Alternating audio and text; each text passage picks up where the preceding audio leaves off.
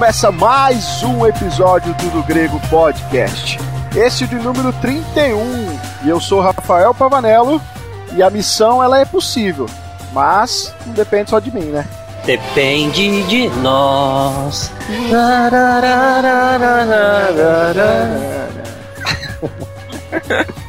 e meu nome é André Lourenço e missão dada é missão cumprida, 02. Oh. Oh. E meu nome é Jean Lobato. Será que missão dada é cumprida, André? Realmente? Vamos descobrir então nesse episódio, eu espero que sim. É isso aí, pessoal. Como vocês viram aí, nosso título hoje é Qual é a missão da igreja? Talvez você esteja se perguntando, né? Poxa, igreja, né? Igreja, a missão da igreja é a gente ir lá todo domingo, né? Cantar, tocar, conversar, comer uns biscoitinhos no final do culto e ir embora. Né? Tomar o chá, o café do irmão Valdir. Pois é, irmão Valdir no chazinho ali cheio de ervas, aquele chá lá é doido, hein? Ah, que é da Rose. As ervas é da ah, Rose. é verdade. A erva, ah, quem gosta da erva é a Rose. Periga essa reserva, hein? Mas, obviamente, nós vamos tratar aqui de um texto bíblico e nós entendemos que a igreja ela tem uma missão muito específica aqui na Terra. E a gente quer desenvolver melhor esse assunto. Então, hoje nós vamos aí tratar especificamente mais do texto lá de Mateus 28, né, no finalzinho de Mateus 28, que Jesus Cristo dá a grande comissão para a igreja ali, ou dá a grande comissão para as pessoas, ou dá a grande comissão para os apóstolos, ou dá a grande comissão Pro indivíduo. para o indivíduo. Será que ele tava falando só com Paulo? Será que ele tava falando com Paulo? Não tava lá, para. Será que É, ele com tava Paulo falando... É. Será que ele tava Tá falando falando... com Paulo em espírito. É, deve ser. tipo, Mas será que ele tava falando só com Espírito Pedro? verdade. Só tava falando com Felipe? Bom, é, esse é o nosso assunto de hoje. Porque muitas vezes nós temos um entendimento equivocado né, da ordem de Jesus Cristo aí de ir pregar o evangelho a todo mundo, né, a todas as nações. Mas nós queremos desenvolver isso melhor aí no decorrer do episódio. Mas claro que antes disso nós vamos aí para os nossos recados.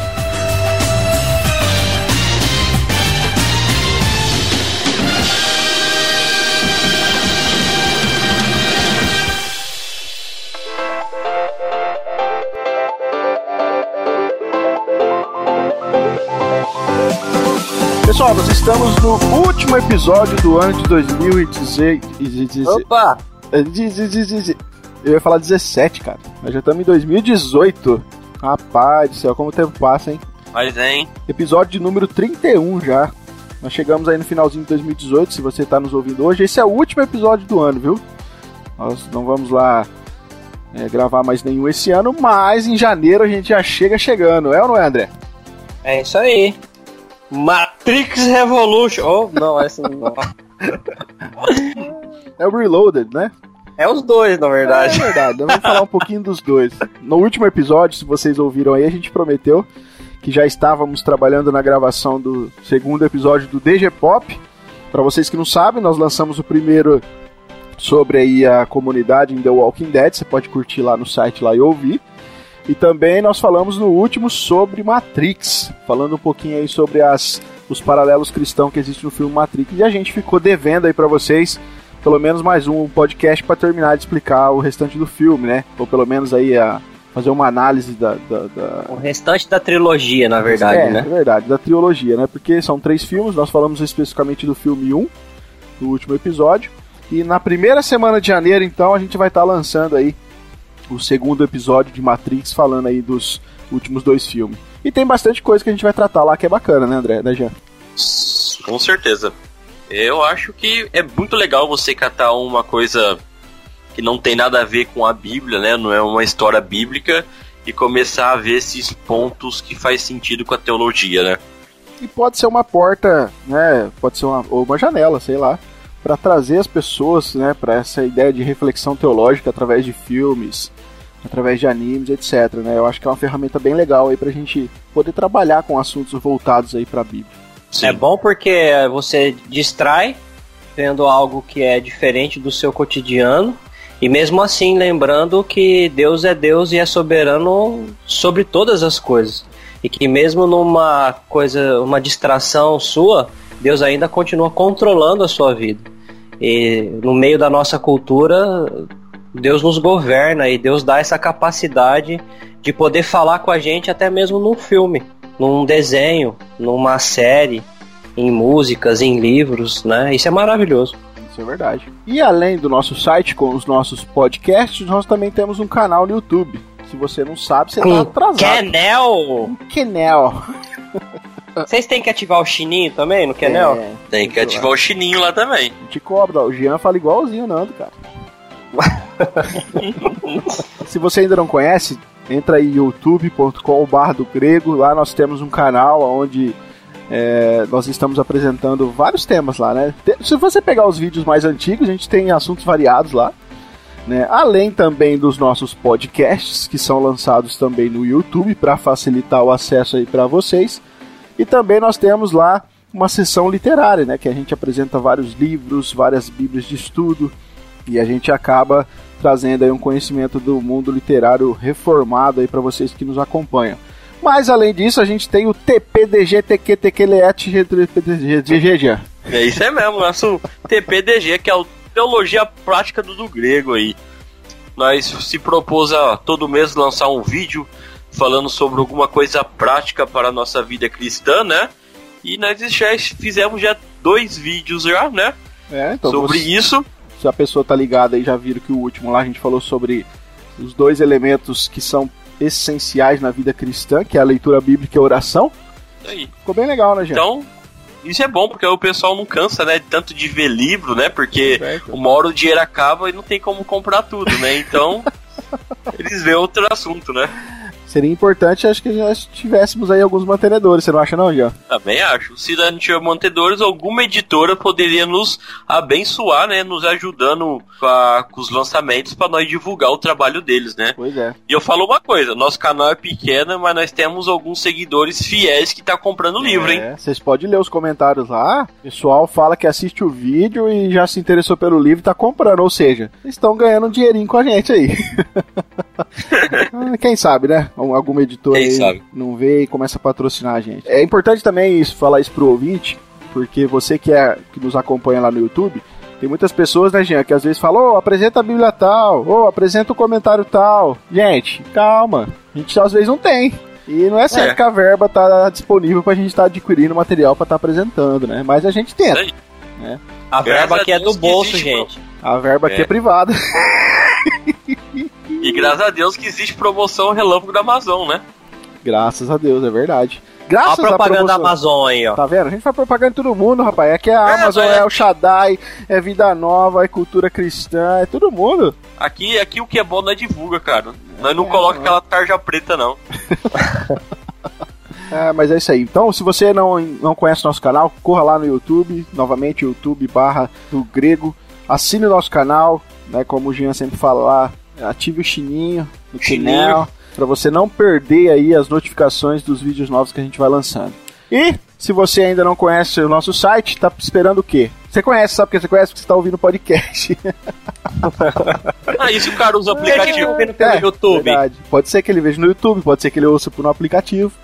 Então Pois fica é. aí, ó. Se você é um dos caras que não conhece o site, vai lá do grego.com, acesse lá, a gente tem todos os podcasts, todos os vídeos estão lá. E a gente de vez em quando tem um textinho ou outro lá pra você ler, né? Porque tem gente aí que É, ficou de igual, lançar uns textos lá, né? Mas ah, Não sei quem é Motivo que tá não falta aí. pra achar nós, não é verdade? Ó, o cara é acha nós no site, acha no YouTube, acha no Facebook, acha no Twitter, acha no Instagram. Onde mais eles querem achar nós, né? pois é. Só falta achar no Zap Zap. Pois É. é. Quem sabe nós não cria uma lista de distribuição do, do grego um dia? Quem sabe? É, a gente chega lá, né? Por que não daqui uns 10 anos? Por que não, quando tiver um, um patrocinador? É, pode ser. Pois, né? Pois é. Mas hoje a gente tem uma missão. E a gente vai falar dessa missão agora. Vamos lá pro nosso 31 primeiro episódio.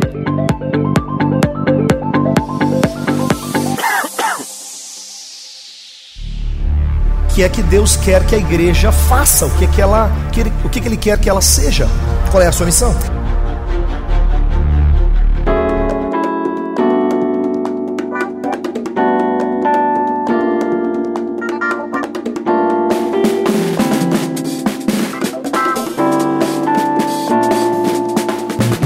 Pessoal, vamos então ler o nosso texto base do nosso episódio?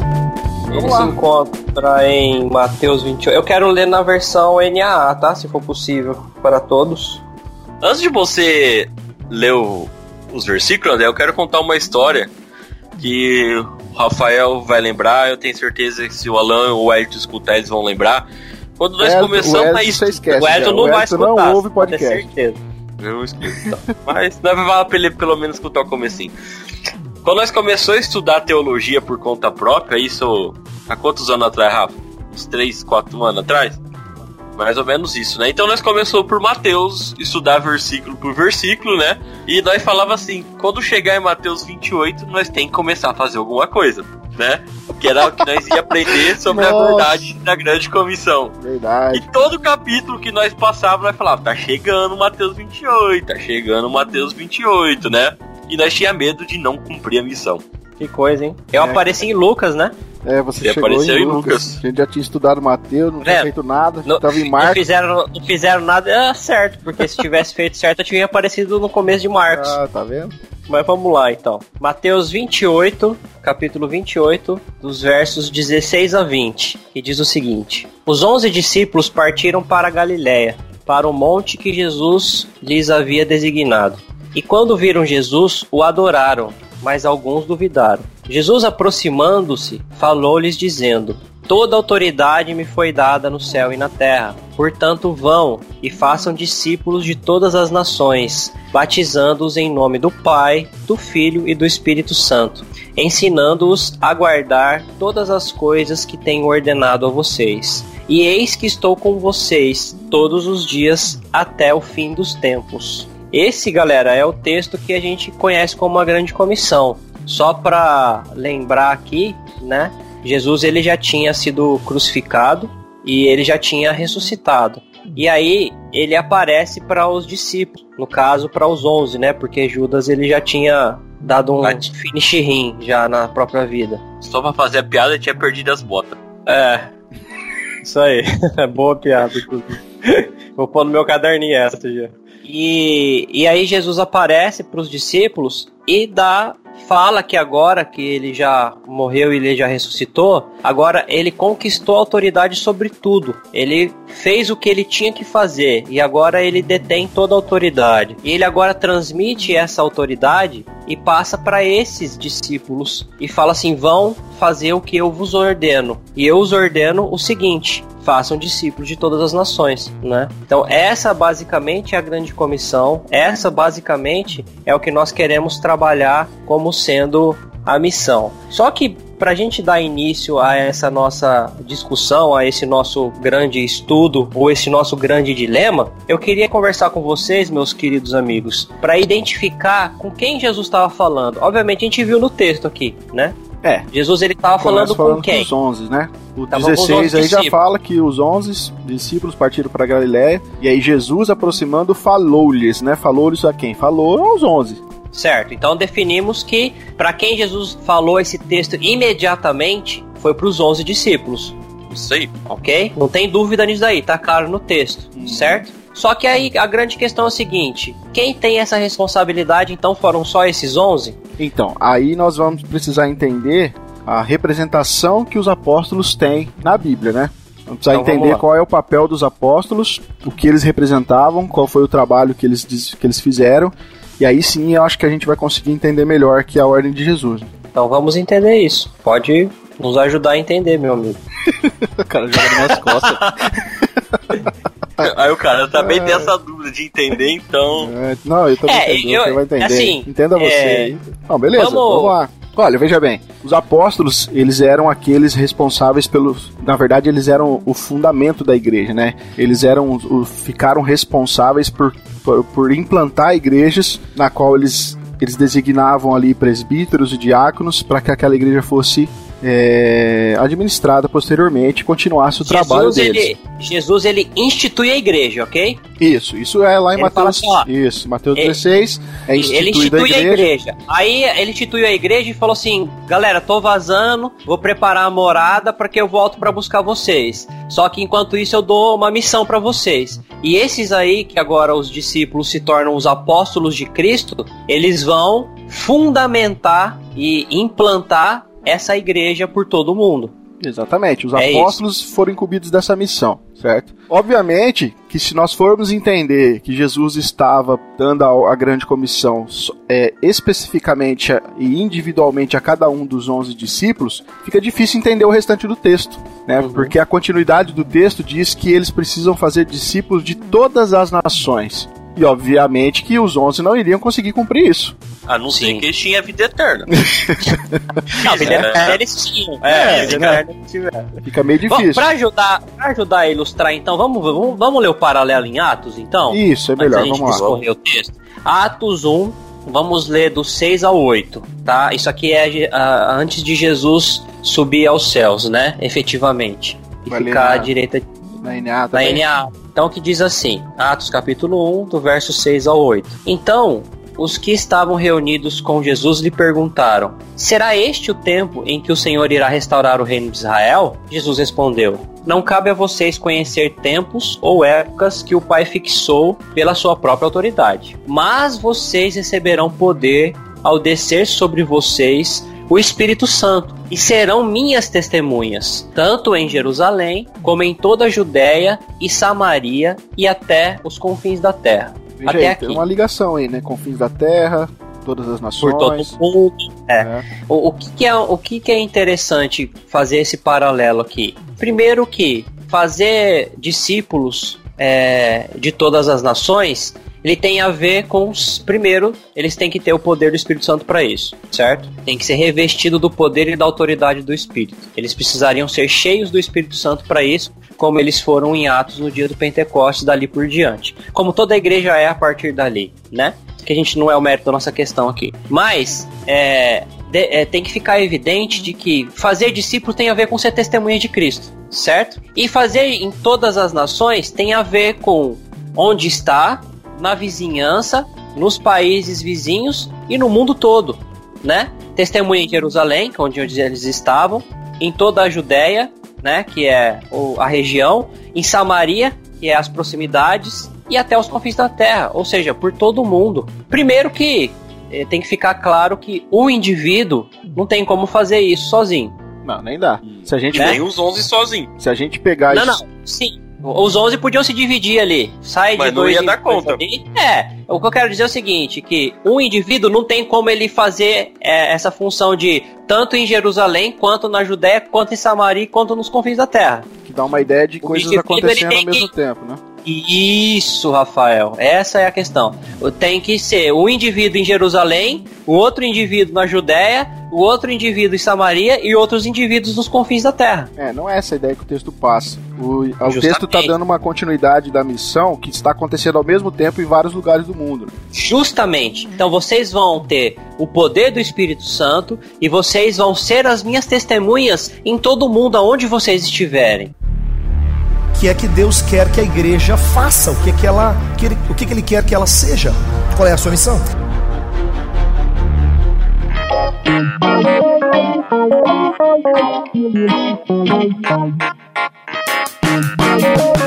Então, beleza. Traçamos o paralelo aqui. Vamos voltar para o texto original, tá? Vamos identificar então que esses discípulos aqui, que são os apóstolos de Cristo, eles são os fundadores da igreja. Eles vão fundamentar a igreja de Cristo. Eles vão é, é, ins- instalar e propagar a igreja. Eles vão formar e fundamentar a igreja de Jesus, ok? Sim, né? Então nós podemos dizer que até isso acontecer, eles são os maiores representantes tanto de Cristo quanto da própria igreja, ok? E Cristo tendo isso em mente, aí a gente já começa a entender para quem que foi a, a da ordem, né?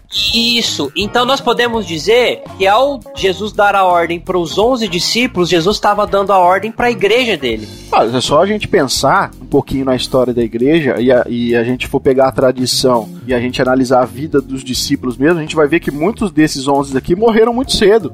Se fosse dado algo específico para eles, né, individualmente, eles nunca cumpririam a ordem até, os fim das, até o confim da terra. Não tem como. Tanto que um dos que foi mais aos confins foi o apóstolo Paulo posteriormente. Paulo, Paulo foi o que chegou mais longe, né? Pois é. E aí, né? mas e aí, como é que fica eu e você, né? Ah, então, mas antes disso, é, é, só pra definir pra quem que Jesus, ainda esclarecendo pra quem Jesus deu a ordem, que foi pro indivíduo, então, tá ficando claro que não foi pro indivíduo, ok? Tá ficando claro que Jesus deu a ordem para um grupo de pessoas que inicialmente e diretamente era para os discípulos. Esses discípulos se tornam os apóstolos, que são é, os representantes de Cristo na terra, que vão é, fundamentar a igreja de Cristo e que naquele momento são os representantes da igreja, tá? Então Jesus ele tá dando a ordem para esse grupo que esse grupo representa a igreja. Então esse grupo ele, ele recebe essa é, é essa essa missão para além de fazer, além de cumprir essa missão, para também passar essa missão para a igreja que eles vão fundamentar, certo? E o porquê também eu quero eu quero esclarecer que essa essa essa missão ela tem que ser dada para um colegiado e não para um indivíduo, né? Obviamente, por quê? Porque olha, olha o que o texto ele vai transcorrer na, na, na questão da missão. Toda autoridade me foi dada, 19. Portanto, vão e façam discípulos de todas as nações. Aí aqui, num trechinho aqui do 19, batizando-os em nome do Pai, do Filho e do Espírito Santo. Eu não vou dizer de todas as denominações, porque eu vou falar da denominação em qual eu faço parte, certo? Na denominação em qual eu faço parte, qual nós fazemos parte, não é qualquer pessoa que pode batizar, tá? Então, se, se essa missão foi dada para um indivíduo especificamente, a gente já tem um problema com a ordenança. Eu posso, eu posso ter recebido a ordem, a ordem individualmente, tá? Eu vou fazer discípulo, eu prego o evangelho e eu faço discípulo. Eu vou, saio pelo mundo para evangelizar e faço discípulos e prego o evangelho. Só que eu não posso batizar aí, as pessoas é que... porque eu não tenho essa autoridade eclesiasticamente na minha denominação. Então a gente tem dois problemas aqui. Ou a minha denominação tá errada.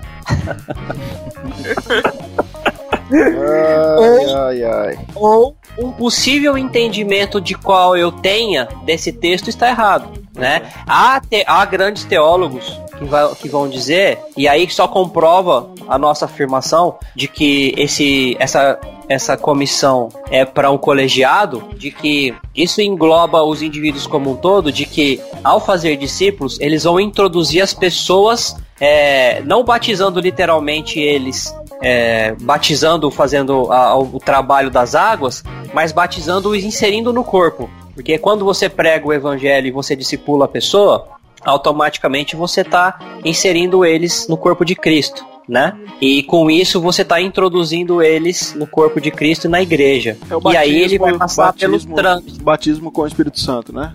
Isso, Entendi. que não é a gente que faz, isso. que não é a gente que faz, mas a gente é um canal para que isso aconteça. Ótimo, não tenho dificuldade para com isso.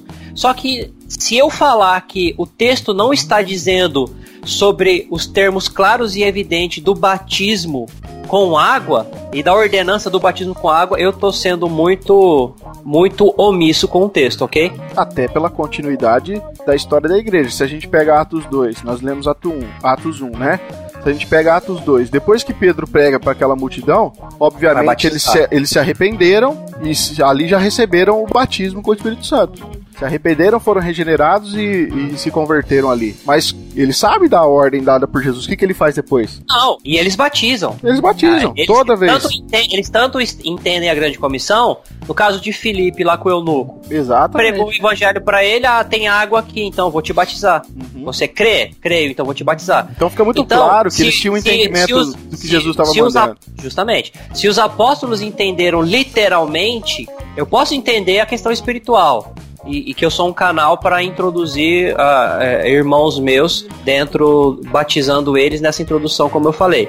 Mas eu não posso negar que o texto é claro em dizer que é um batismo verdadeiro aqui, um batismo com água também, não só o batismo é, o batismo com o Espírito Santo, mas o batismo nas águas, certo? Porque os apóstolos entenderam como batismo nas águas. Então, fica evidente aqui, pelo menos na minha, na minha percepção, de que um indivíduo não pode receber essa missão.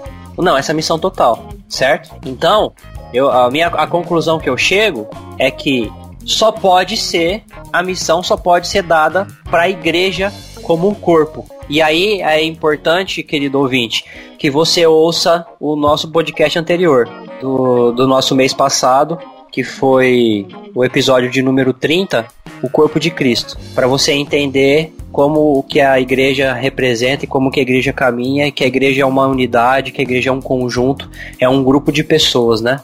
Não são indivíduos separados e isolados. Isso é uma continuidade. Então é óbvio que a grande comissão, que a missão que Jesus deu não foi para o indivíduo. O indivíduo faz parte, obviamente. Obviamente que o indivíduo ele vai ter algumas características de fazer passar por processos individuais e, e, e fazer esse trabalho, mas a missão é dada para a igreja como um todo. Porque missão... o indivíduo não é capaz de fazer todas as coisas da missão. A missão ela só pode ser cumprida entendendo a igreja como recebendo, né? Obviamente que é, o coletivo da igreja em si vai envolver o trabalho de vários indivíduos, mas a grande a gente entende que essa ordem só pode ser cumprida se entendermos que ela foi dada para a igreja, né? E aí nós falamos aqui da igreja de todos os tempos, né? igreja, igreja mais... universal, invisível, né? É. Mais nós vamos conversar depois lá no final do podcast, mas cada um dentro da igreja, né, vai ter um papel fundamental nessa questão da grande comissão, né? Algumas pessoas vão evangelizar, algumas pessoas vão discipular, outras pessoas vão cuidar espiritualmente, outras pessoas vão ensin uh, ensinar. Então, essa questão é muito difícil uma pessoa só conseguir ter todos os aspectos para poder fazer o, o ID, né?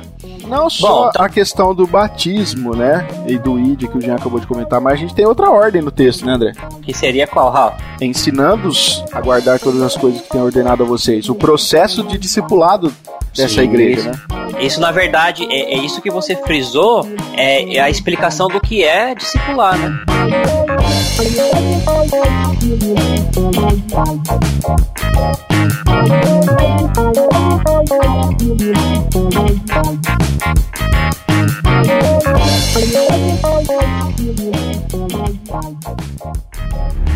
Que é que Deus quer que a igreja faça, o que é que ela, o que, é que ele quer que ela seja. Qual é a sua missão?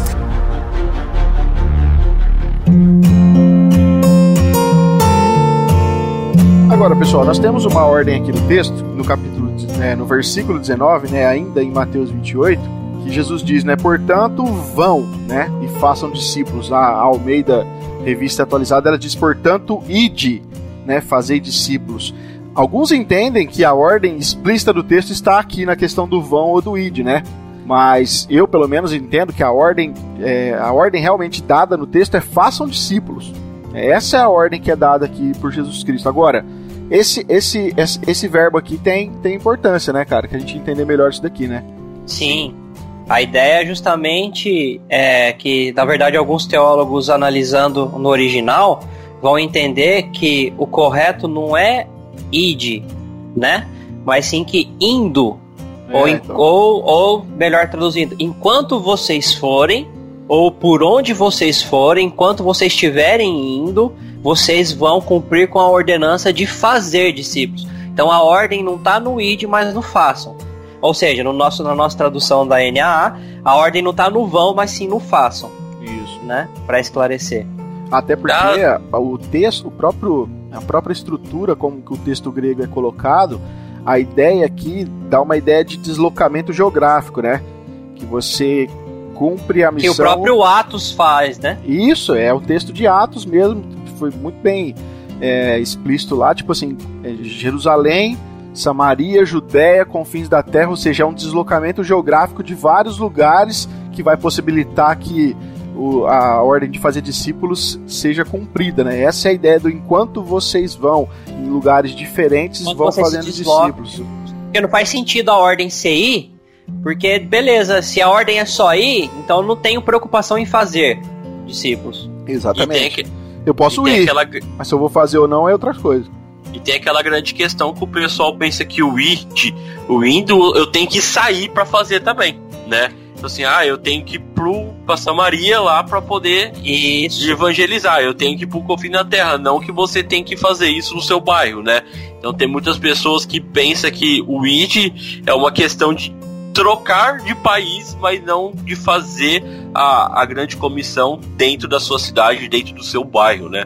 Bem explicado. Tanto que aí mais uma vez o texto de Atos nos esclarece. É por isso que é tanto em à medida que isso acontece em Jerusalém, isso tem que acontecer em toda a Judéia, isso também tem que acontecer em Samaria e isso também tem que acontecer nos confins da terra.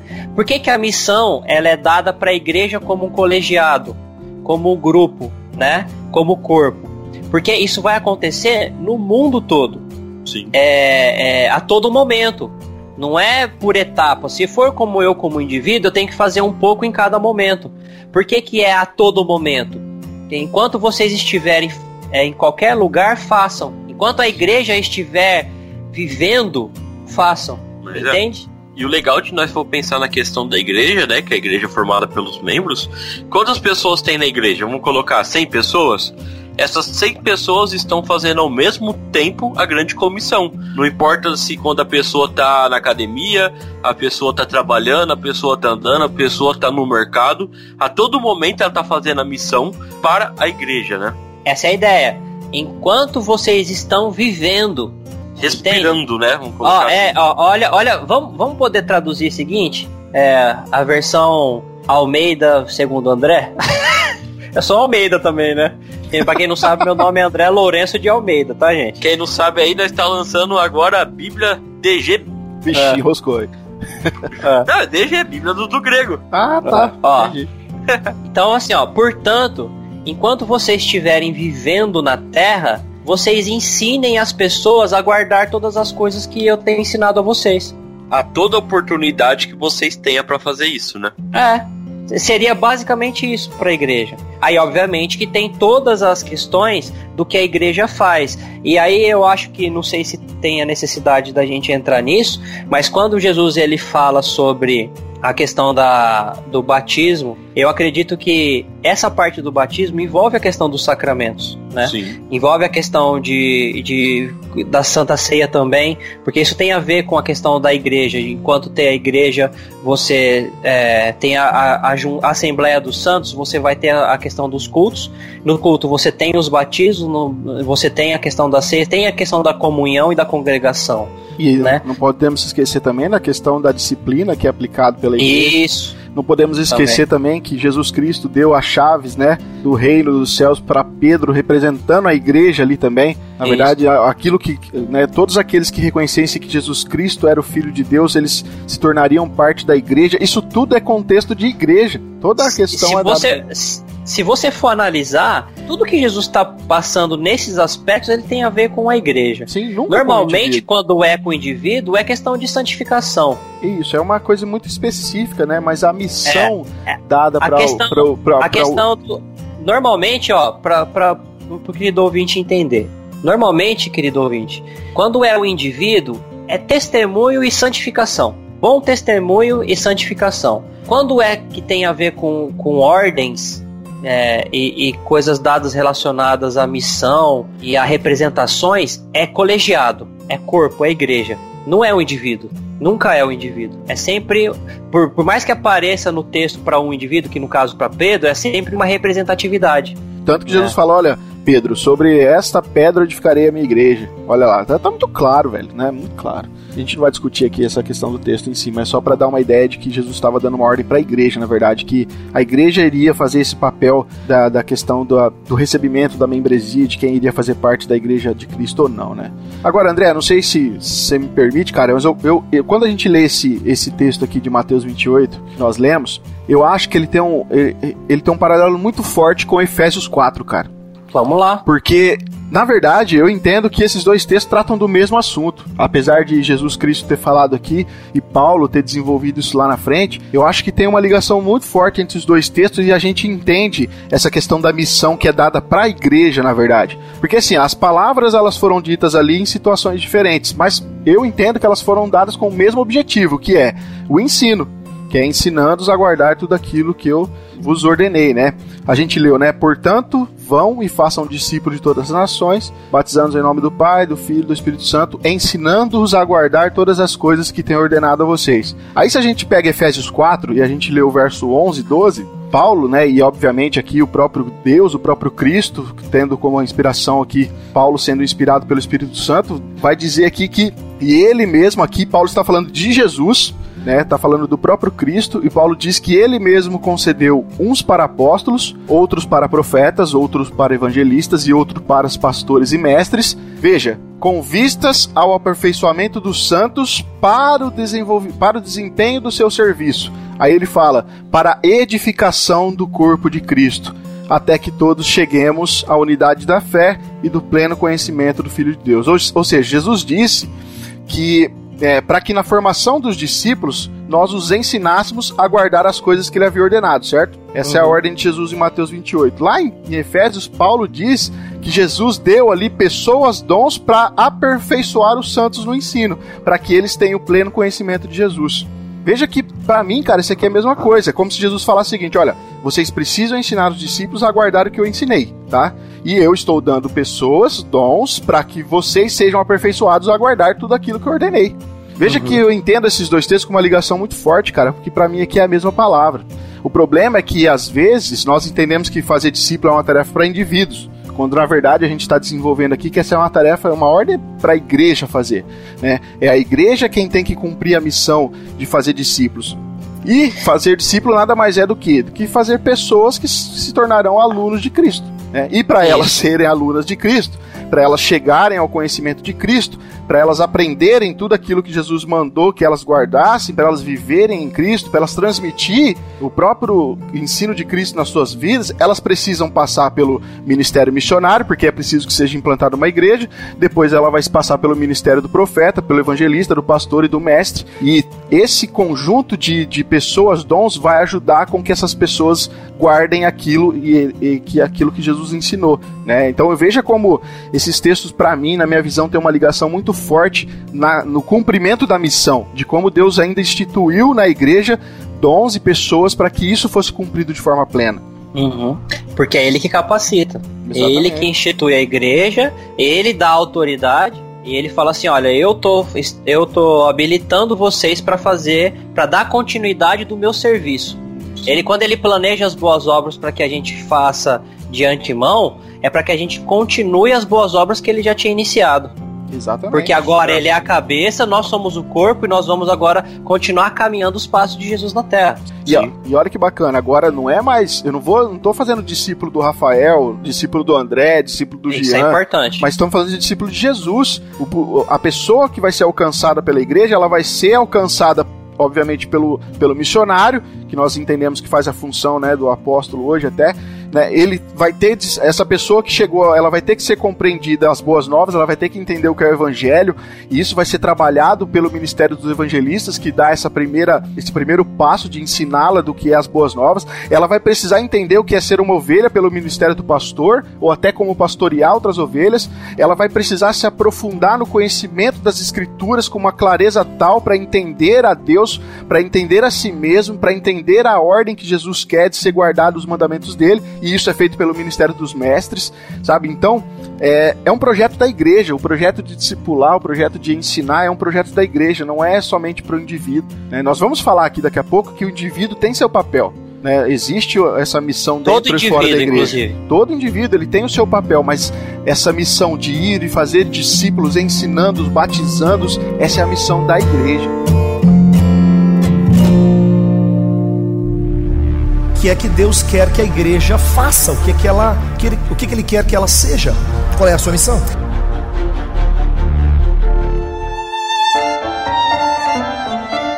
Até agora nós demos um, um grande panorama, né, da questão da grande comissão. O Rafael acabou de falar sobre o que Jesus, Deus, ele dá para cada um dentro da igreja, né, a sua ordenança, o dom, né? E hoje, como nós é possível cumprir o mandamento de Jesus de fazer discípulo em todas as nações hoje no nosso dia. De forma prática, como isso fala, né? De forma prática, como isso é possível, né? Primeiro, é. sem uma, uma comunidade, isso não é possível, né? Como nós já falamos até agora aqui, né? Sem viver como igreja, né? Não é. tem como fazer isso sem viver como igreja. Eu acho que a igreja local é o ponto de partida, cara. Não tem como. É, você entende que a missão é da igreja, sem viver como igreja não tem como. Isso. Porque é a, é a igreja que vai ordenar o missionário, é a igreja que vai ordenar o pastor, é a igreja que vai ordenar o evangelista, né? Então, sem a igreja não tem como, acho, hoje fazer isso, né? E outra, cara, a igreja, ela é. Faria em parte, né? Faria de maneira incompleta. É, de maneira isso. incompleta, talvez. Mas, a Mas igreja... não cumpria com a missão. É, como nós já expomos até aqui, né? Mas, cara, a igreja local, eu acho que ela é a discipuladora fundamental dos cristãos, sabe? Por exemplo, toda, é, eu acho que todas as igrejas têm seus encontros semanais, né? Seja de culto, seja para outras tarefas. Nós temos a questão até de prestação de contas, né? Que é feito aí no acompanhamento do, dos irmãos no culto, a questão que nós já falamos aqui no, na, no bloco passado aqui da questão da disciplina, do ensino que é feito através dos presbíteros da igreja, e aqui eu estou falando no contexto que a gente vive, né? É, os membros também, do, da forma que contribuem para a questão da igreja local. E isso tudo é um, um, processo de discipulado que a própria igreja local ela promove. Né? O, ato, o ato, por exemplo, de nós nos reunirmos, né? É, aqui só o fato de nós nos reunirmos já é, uma, já, é uma, já é uma questão que já envolve a questão do discipulado como nós já falamos aqui, a estrutura de, de autoridade que a igreja tem, né? Que falamos um pouquinho de Mateus 16 sobre a questão de ligar e desligar lá que é dada. Isso é feito no contexto de igreja. A questão de batizar é feito no contexto da igreja local, já falamos sobre isso. E a questão de ensinar pro... também. É. E a profissão de fé também, né? professar que Jesus é seu Senhor e Salvador sozinho, você não faz isso, você né? Você faz isso para outros membros, né? é, você faz isso é, então. outros, outras pessoas, né? Realmente. Isso é. Sem contar que a igreja, a gente entende, falamos no último episódio, o André já falou, entendemos a igreja como corpo de Cristo, e esse corpo, que ele é designado pelo próprio Pai, ele é, tem a, é, é, existe uma autorização de Jesus, nós vimos que Jesus Cristo, toda autoridade foi dada a ele no céu e da terra, e nós temos a questão do Espírito Santo agindo no meio da igreja. Tudo isso, cara, torna a igreja, acho que o melhor caminho para o processo de discipulado. A igreja acho que é o melhor local, né? Sim, sem dúvida. E o legal é para para quem entender um pouquinho mais nessa questão, né? O nosso podcast que nós gravamos sobre cosmovisão, né? E isso eu acho que cabe muito bem nessa questão aqui também de, de cumprir o mandamento, né? Sim. E lá nós fala muito legal dessa questão de, de ser crente a toda hora, né? E isso ajuda muito na questão de, de cumprir o ID também. Aquelas pessoas que que às vezes pensam no discipulado somente individual, cara, a gente tem que parar para pensar. Eu tava pensando naquele texto que fala que é, a, as portas do inferno, né, até o, é o contexto lá de Mateus 16 também, que as portas do inferno não prevalecerão, né? Tipo assim, é, se eu tô discipulando só, só, eu e meu amigo ali, Jesus não prometeu que eu e meu amigo vão conseguir derrotar as portas do inferno. Não é isso que Jesus promete lá, certo? Ele uhum. diz lá que é a igreja Sim. que vai fazer isso, né? A gente, a gente pode, é, a gente não pode achar que a gente é capacitado e chamado para pregar a palavra de Deus, ou para batizar as pessoas, ou para administrar a Santa Ceia, é, melhor do que a forma como que a igreja local foi autorizada a fazer. Não dá para pensar assim. Não. E aí lembrando que a igreja local ela acaba sendo uma representante da igreja invisível, assim como os discípulos ou os apóstolos eram representantes para receber essa grande comissão diretamente do próprio Cristo. Se vocês me permitem, já ficou evidente para a gente que essa missão é, é obviamente é uma missão da igreja e não tem como a gente cumprir essa missão fora da igreja, ok? Ok. Fora sim. da comunidade. E mas dentro da comunidade é, é, é possível que a gente faça isso como indivíduos, certo? Nós inseridos dentro da comunidade, nós participando da igreja, participando como indivíduos da igreja local.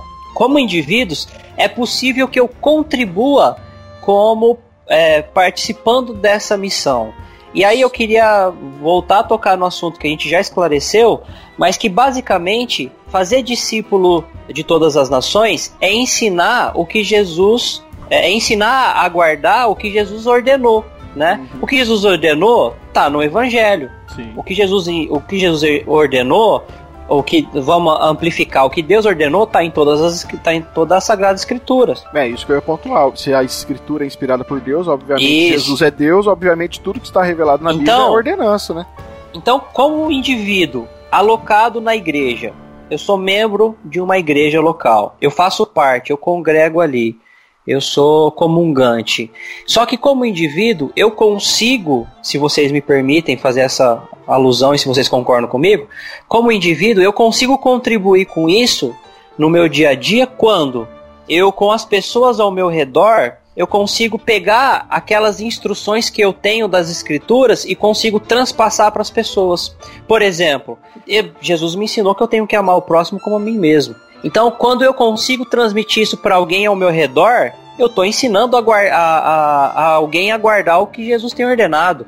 Quando eu ensino para alguém que eu não devo, que eu, que eu ou a pessoa não deve mentir, eu tô ensinando aquela pessoa a guardar o que Jesus tem ordenado.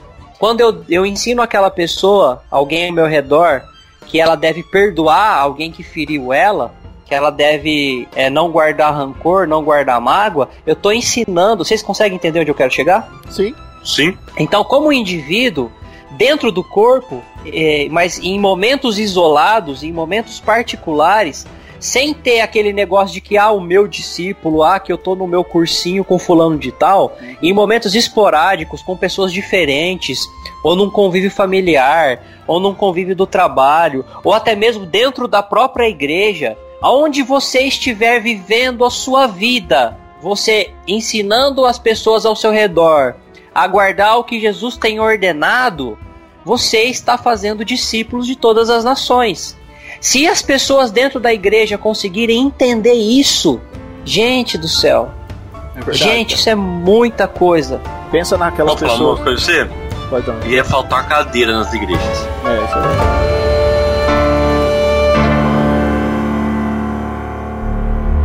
Que é que Deus quer que a igreja faça, o que é que ela, que ele- o que, é que ele quer que ela seja. Qual é a sua missão?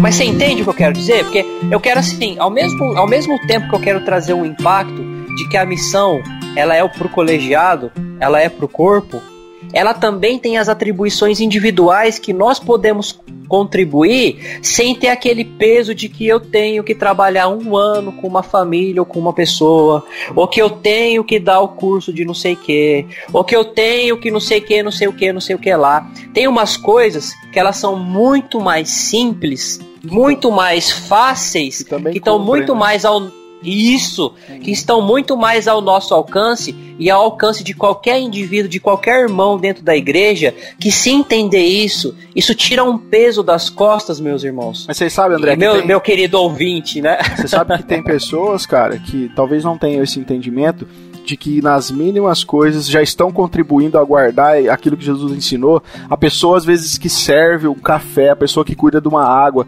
Isso é serviço, isso é fazer aquilo que Jesus ensinou de servir uns aos outros. Mas, às vezes, as igrejas limitam o processo de discipulado a um cursinho de uma hora com um livrinho. E as pessoas que não estão fazendo esse processo acham que não fazem parte do discipulado da igreja. Ou Cara. muitas vezes, é igual você citou essa questão, né? Muitas vezes a pessoa oferece o estudo, o livrinho, e a pessoa fala não, ela desiste dessa pessoa também, né? Sim. Então, E ó, gente, antes, antes de parecer que a gente tá falando mal do curso do livrinho, não estamos porque nós fazemos isso, tá? Não, não, não, É. é, não entendam que nós estamos falando que É. isso não é válido. Nós estamos falando que não é Porque só nós isso. fazemos, É. nós fazemos isso. Então. É, não é vai a questão explicar é que isso não- depois. Isso, a gente vai falar disso A daqui a, pouco. questão, A, questão é que não nós é queremos- só isso, né? Isso, não existe só isso. Existem É isso várias formas de você contribuir com a ordem de Cristo, ajudando no discipulado da igreja. E não é só aquela forma, existem outras também. Então, é a questão que nós falamos no último podcast, gente, da questão do corpo de Cristo. Muita gente tem funções diferentes para a edificação do corpo. O corpo é um só, mas a gente vai contribuir de forma diferente. Não tem como.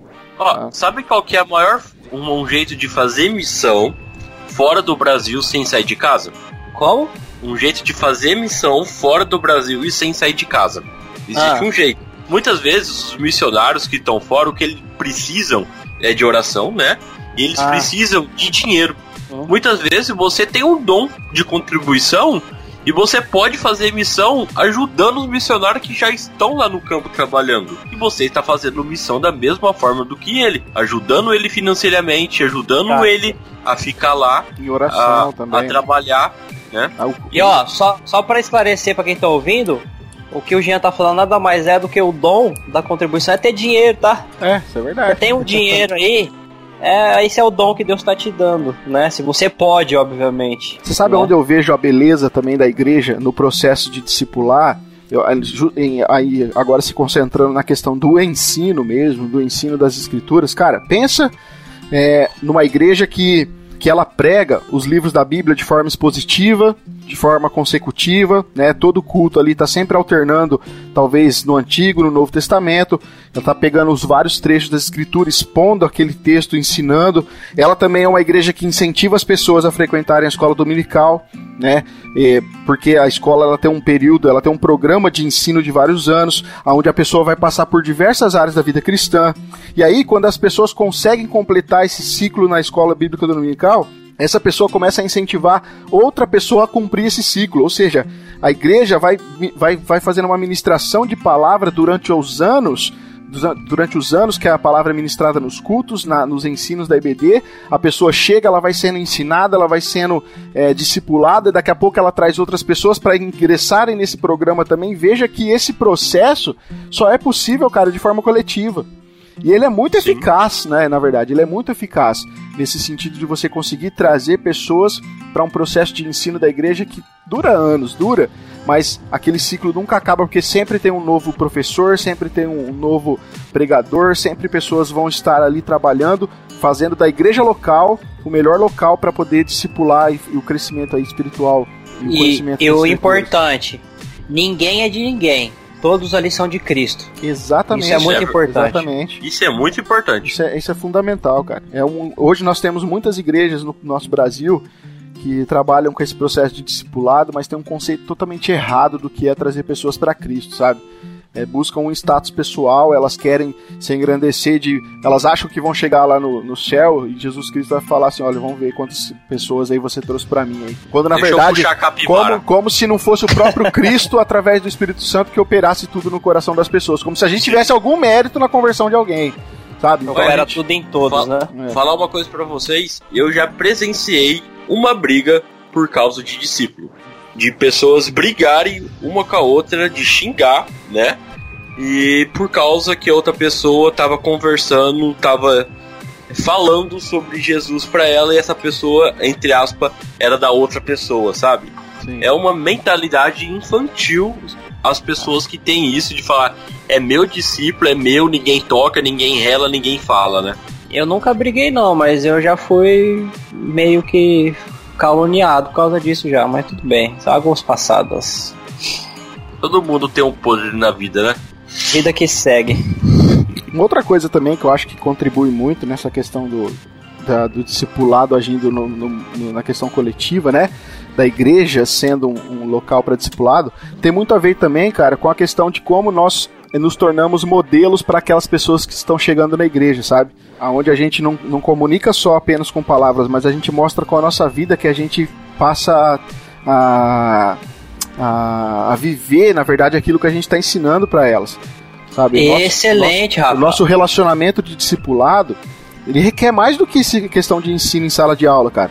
Tem uma questão que a gente precisa saber é, é, lidar com aquilo que a gente está ensinando. E só, isso também é muito visível dentro da igreja. As pessoas, umas estão observando as outras e, e percebendo se o que eu estou ensinando tem a ver com o que eu estou vivendo, sabe? E isso também ajuda no processo de crescimento de umas às outras. Até na questão se for preciso aplicar a questão da correção, como nós já falamos, né? Isso só é Sim. é feito num ambiente de igreja local. E, mas aí, o que você está falando me remete então ao próximo ponto, porque isso tem tudo a ver, que eu gostaria de tratar com vocês que é que Deus quer que a igreja faça, o que é que ela, que ele, o que, é que ele quer que ela seja. Qual é a sua missão?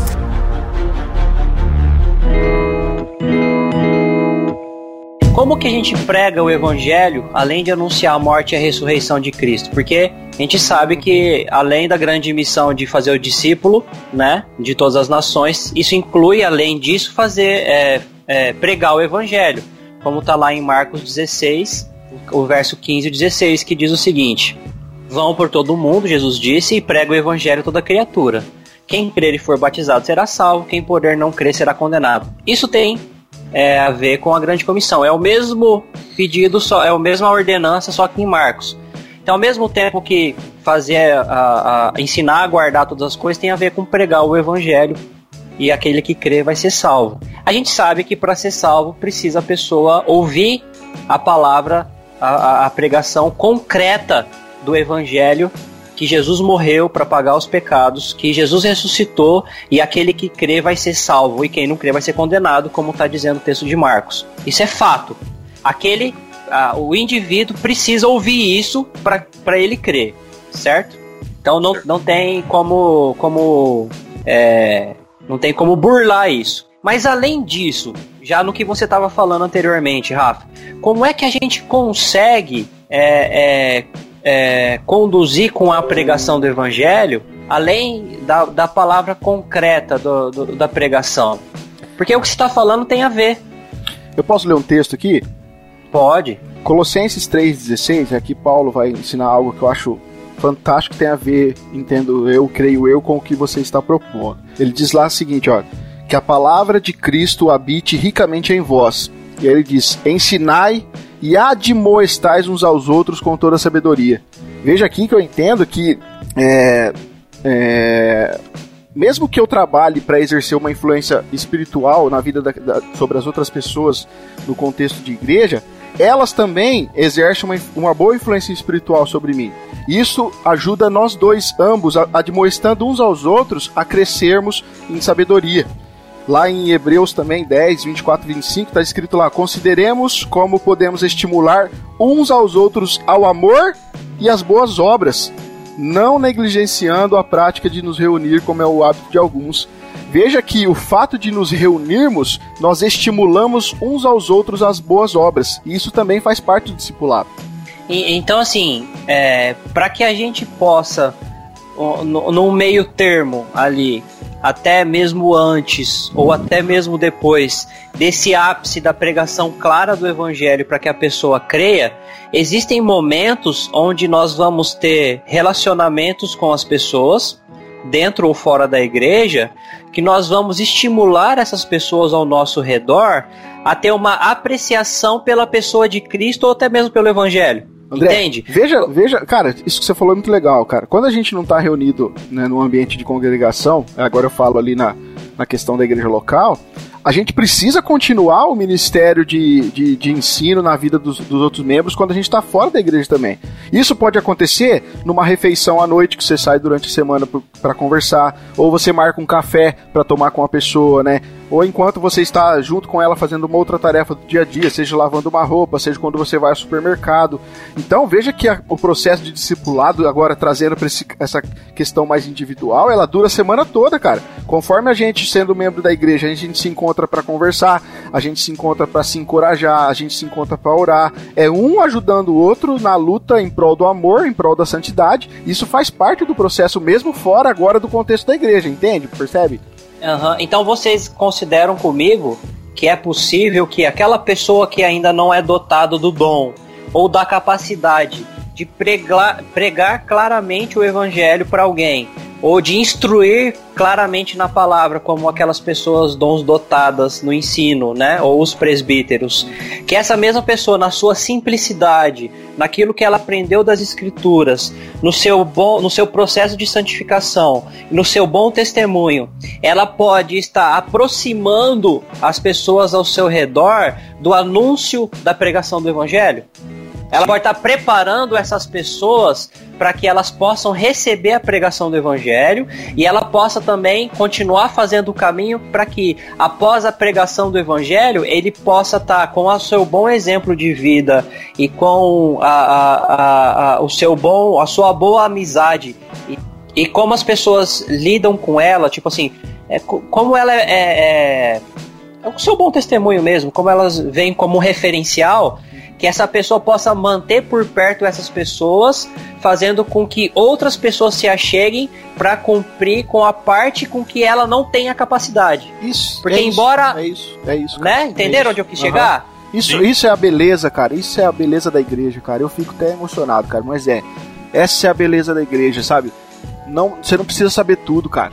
Você não precisa Porque ser o, o líder, você não precisa ser o líder perfeitão, o, o discipulador isso. perfeito que sabe tudo. Não é isso, cara. Até o irmãozinho Entendeu? mais simples que não tem a facilidade nas palavras. Uhum. Ou que não tem na ponta da língua a teologia é, é, sistemática ou a teologia bíblica, as referências dos textos, ele é fundamental no, no, na pregação do evangelho do discipulado. Sem dúvida Sim. alguma, cara. Sem dúvida alguma. Ah, esse entendimento, ouvintes, que a gente quer que você tenha, se é que você já não tem, né? Porque você pode ter já ter esse entendimento, mas isso é necessário, sabe? De como todos, todos os crentes em Jesus Cristo fazem parte do processo de crescimento de uns dos outros. Todos, independente daquilo que você faz. Tudo é muito importante na igreja, tudo. É, como o André falou, né? Às vezes aquele irmão não tem a capacidade de ensinar. Não tem problema, a igreja tem seus mestres. Entendeu? Ah, mas Sim. aquele irmão não tem capacidade de aconselhar. Não tem problema, a igreja tem seus pastores, gente. Entendeu? Então a gente precisa começar a enxergar isso. Né? Que a igreja é, é um é- corpo é... e que cada um tem sua função e isso vai muito bem, obrigado. E não tem como fazer sozinho. Não tem. Exatamente. Ninguém é dotado de todos os dons. Não né? é, não tem como. Deus não quis que fosse assim, né? Os, o mais legal... maioria, os que tinham as maioria dos dons já não tem mais, por causa dos apóstolos, né? Mas é. Nem Deus é sozinho, se for ver. É. Deus, ele é trino, ele é três. E para e pra sua obra e para sua vontade acontecer no mundo, precisou das três pessoas da Trindade para trabalhar junto para acontecer. Uhum. Deus, Deus criou o mundo e a terra. Jesus ele se sacrificou, o Espírito Santo está aqui com nós nos consolando, né? Então nós podemos ver que não existe ser cristão sozinho, né? Então nós precisamos da comunidade, precisamos sempre do, do irmão ou do próximo para nos ajudar. E mais uma coisa que eu queria destacar aqui, já que estamos falando disso, é que a gente precisa entender que nós não discipulamos apenas com, com a nossa força, mas às vezes a gente vai discipular as pessoas, cara, com a nossa fraqueza também. E às vezes a gente Sim. não para para pensar nisso, porque é o seguinte, a gente pensa às vezes que fazer discípulo é uma atividade de especialista, de cara técnico, de cara que sabe tudo, e não funciona assim. Sabe, aquele, sabe aquele negócio de um mendigo dando pão para outro mendigo? É assim que funciona, cara. A realidade é essa. Muitas vezes a nossa fraqueza também vai, vai mostrar para aquele que está no processo discipulado também, assim como nós estamos, que nós não sabemos tudo, nós precisamos de Cristo, assim como ele precisa de Cristo, nós também precisamos, nós não chegamos lá ainda. Nós não somos os bambambam bam, bam que agora já alcançaram um nível superior que não precisa de mais nada, não. Da mesma Sim. forma que os outros irmãos precisam de Cristo, to, na verdade todos precisam. E o, e, e o relacionamento de discipulado, essa humildade de reconhecer que nós precisamos se humilhar para ser discipulado e também nós precisamos se humilhar até para discipular outras pessoas, porque, cara, fazer, é, é, esse processo de, de fazer discípulos vai envolver coisas muito difíceis, cara. A gente vai trabalhar com problemas de outra pessoa, às vezes a gente precisa ter paciência com alguém. A gente precisa, a gente às vezes vai tomar não, a gente vai, vai não vai conseguir seguir o conselho da pessoa, a gente vai quebrar a cara. Veja, não é um processo fácil, mas a gente precisa entender que nós todos somos dependentes de um único cabeça que é Cristo, sabe? E essa é muito legal, porque a gente já começa a ensinar as outras pessoas a, a olhar para Jesus e não olhar para nós. As nossas fraquezas falam isso também. Mostram para as pessoas que nós não somos perfeitos, o único perfeito é Cristo. E aí nós precisamos chegar na, na maturidade é de Cristo, não é na maturidade do irmão tal da igreja, entendeu? Isso é importante também, eu acho. Que é que Deus quer que a igreja faça, o que é que ela, que ele, o que, é que ele quer que ela seja. Qual é a sua missão?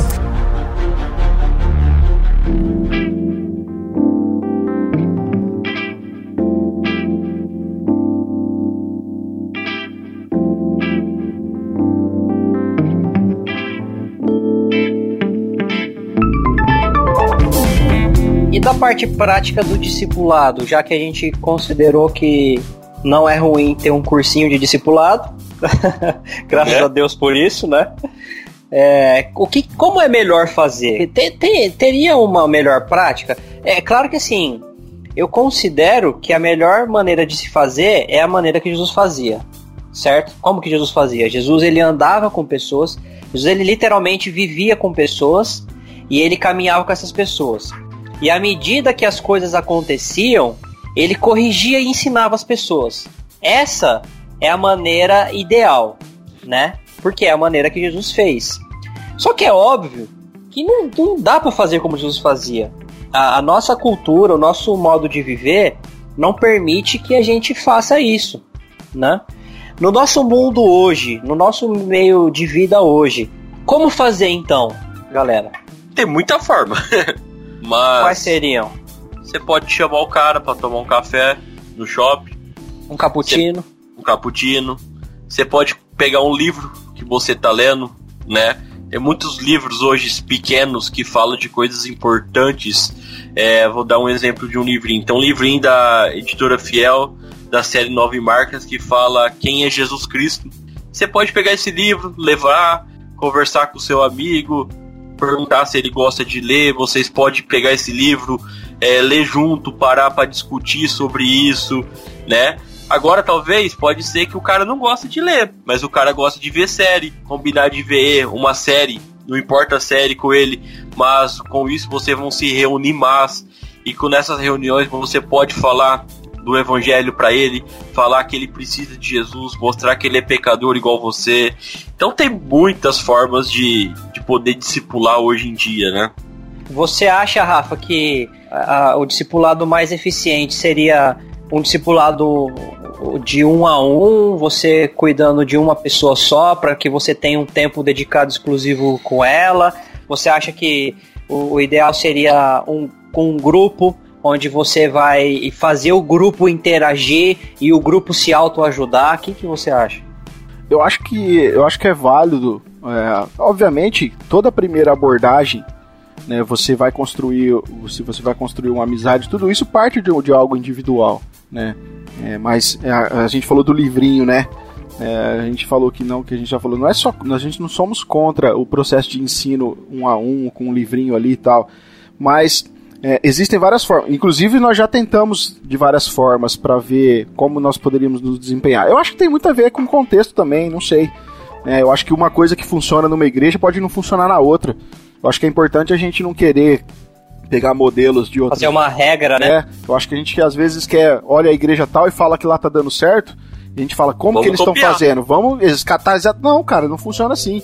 Eu sou apaixonado pela igreja, é, pela Capital, ba, ba, é, pela igreja batista lá da, de Washington DC, do Mark Dever, e da forma como eles trabalham com o discipulado tanto na forma individual como coletiva. Como o Jean colocou aí, eles têm muito essa questão de, de, de se reunirem para é, lerem um livro juntos, discutirem. E não, às vezes não precisa nem ser um livro teológico, mas esse processo de acompanhamento, onde você vai ali, é, é, nesse envolvimento, você consegue transmitir conhecimento de Deus a cada, a cada momento da vida, sabe? Independente daquilo que vocês estão compartilhando.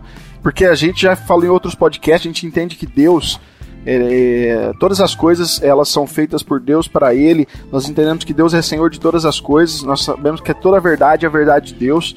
Então, ela pode ser transmitida, esse conhecimento pode ser transmitido de várias formas. E nesse relacionamento de de você sair com as pessoas, de você tomar um café, de você conversar, de vocês é, trocarem informações a respeito de um livro, de um filme. Todo esse processo serve muito bem como discipulado, eu acredito, porque, como eu já estava dizendo, aquela igreja, eu sou apaixonada por ela pela forma como ela trabalha isso. Mas chega a um ponto que o indivíduo já não consegue mais ajudar aquela pessoa, ele já fez tudo que ele podia por ela e agora ela precisa ser continuar seu discipulado pela igreja, entendeu? Então eu acho que precisa estar tá ligado às duas coisas. Tem como fazer, eu acho que é muito válido também você ter uma apostilinha, onde você tem um manualzinho de discipulado, onde você vai ensinar aquela pessoa, aquela pessoa que nunca ouviu falar de Jesus na vida, né? Ou, não, é muito difícil achar. primeiros passos da é, fé. É muito difícil achar quem nunca ouviu falar de Jesus, mas conhecer realmente a pessoa de mas Cristo. As coisas básicas, As né? coisas básicas da, da fé cristã, às vezes você vai precisar de um manual num livrinho para você seguir com perguntas e respostas para ajudar a pessoa no desenvolvimento. Isso também é muito válido. Eu, eu quero dizer aqui que nós não podemos ficar presos a uma estrutura, a uma forma, sabe? Eu acho que nós precisamos entender que existe o processo sim individual, nós trabalhamos como indivíduos para o crescimento do corpo, para o discipulado, mas não dá para fazer tudo o que tem que ser feito sozinho, é preciso estender isso para a igreja, para que a igreja continue esse processo. Não sei se eu fui. Tanto. Né? Sim, muitas claro. vezes, muitas vezes, Rafael André, as pessoas se limitam só a esse, esse livrinho, né? A pessoa oferece estudar junto, aí a pessoa fala não, a, a, o discipulador não quer mais saber daquela pessoa. Ou muitas vezes a pessoa só limita o tempo dele com a pessoa no momento que está estudando um livrinho, né? Não faz essa coisa má de tentar ser amigo, de entender a pessoa só limita na questão do estudo, né? Cara, pensa, Isso também eu acho errado. Pensa na questão de Paulo e Timóteo. Se a gente lê os, lá o registro em Atos, a gente vê que como Paulo queria que Timóteo acompanhasse ele nas viagens.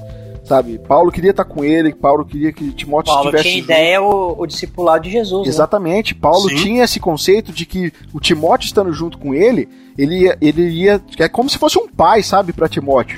E aí, Na cara, verdade... a gente poderia ver o padrão bíblico desde o Antigo Testamento né, de como Deus vai conectar essa lição de discipulado à própria criação por intermédio da família. Você sabe que é uma, uma, uma pessoa É discipulando o seu próprio filho.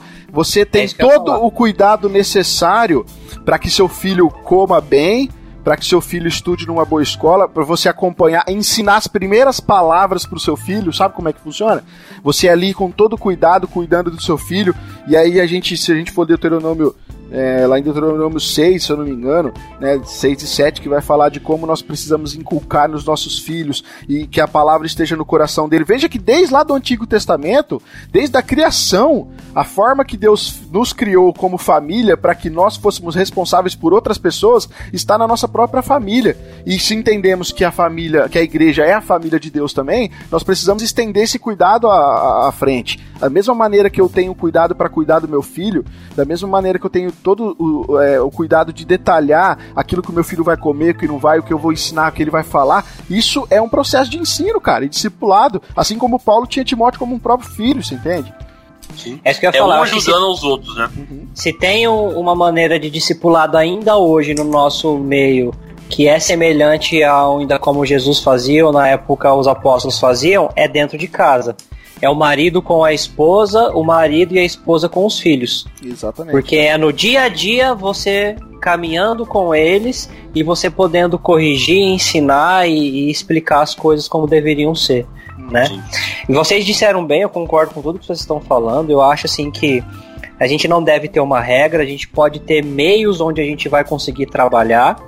E seja no. Eu acredito que vão ter pessoas que vão conseguir serem melhor acompanhadas é, no individual e outras pessoas que vão ser melhores acompanhadas em coletivo. Tem Por isso que não tem, pode ser uma regra. Tem Mas pessoas seja... que vão chegar na igreja que vai falar, não, eu quero aprender, eu quero estudar, e tem pessoas que vão chegar na igreja e não vão querer estudar o livro, né? É. Então, a e, regra e assim, é não ter regra. A questão é, é a igreja a... estar preparada e preparar as pessoas para os dois ambientes. Né? Sim, é eu, o, que eu, o, que eu, o que eu só levo em consideração é que sempre tem que ter um ou dois irmãos. Por exemplo, se é um individual um a um, tem que ter aquele irmão que vai cuidar, que ele tem que ter consciência de que, seja com um livrinho, seja com um filme, ou seja em conversas pontuais, que ele tem que estar tá preocupado com a vida da pessoa além do que é tratado ali. Que ele tem que estar tá à disposição, que se precisar, ele pode socorrer aquele irmão que ele está cuidando certo? Se é no discipulado coletivo, se é um ou mais irmãos que cuidam de discipulado coletivo, que esse um ou mais irmãos cuidem daquele grupo como uma família, que não seja só naquele momento que eles se preocupem com aqueles irmãos, entende? Porque senão fica um negócio muito mecânico e você perde a, a, o cuidado pastoral que o discipulado deve ter, né? Mas do mais eu concordo plenamente com vocês e, e é isso mesmo.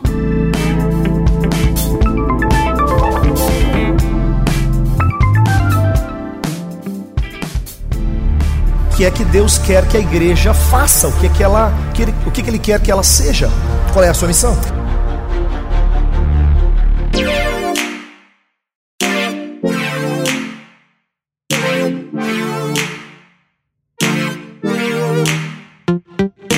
Pessoal, então é isso, né?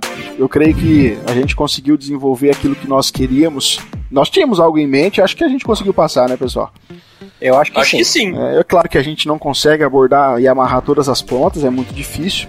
Mas você pode também comentar o episódio, a gente sempre diz isso, né? Se você acha que ficou algo para trás aí, você fica à vontade para comentar. Mas vocês queriam considerar alguma coisa? Com considerações finais? Eu gostaria.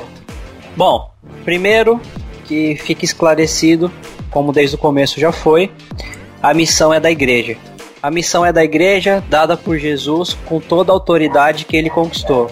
Então, respondendo a pergunta, Jean, missão dada é missão cumprida. E não há nada que, que Jesus. Justamente, não é nada que Jesus disse que não ia fazer que ele não fez. Sim. Certo? E mesmo que a missão ela é para a igreja e a igreja é um coletivo, nós conseguimos identificar aqui, querido ouvinte, que nós como indivíduo dentro da igreja podemos fazer coisas individuais, podemos contribuir mesmo não sendo mestre, mesmo não sendo pastor, mesmo não sendo profeta e não sendo evangelista, muito menos apóstolo, nós podemos contribuir sim com a pregação do evangelho e com o discipulado, de maneiras tão simples que às vezes você pode pensar que isso não serve para nada, mas serve para muita coisa. Serve para ajudar a cumprir com a missão que Deus deu para sua igreja. Pessoal, então, como nós vimos até aqui sobre a questão da missão, faça missão em qualquer lugar, em qualquer hora, né? A missão muitas vezes ela é feita com nossos exemplos, com a nossa forma de agir, com a nossa forma de pensar e nossa forma de cuidar das pessoas, né? Então, faça sempre a missão. É isso aí, pessoal. E você? Você tem um entendimento igual ao nosso? Você tem um entendimento diferente? Você pode contribuir para esse episódio? Por favor, como eu já falei, comente aqui embaixo seja no YouTube, seja no site. Tá? É bom que você comente, que você interaja para que nós possamos aí junto ampliar o assunto, se for possível, até nos comentários. Nós temos respondido todos os comentários, a gente não deixa nenhum para trás, porque a gente julga importante que é importante esse diálogo, né? Vocês às vezes podem ter até conceitos melhores que os nossos na questão de discipulado, né, e isso contribui para o crescimento daqueles que estão ouvindo. Né, e aqui eu dou uma dica: olha, se você ouve podcast, não deixe de ler os comentários, não, porque a gente aprende demais nos comentários.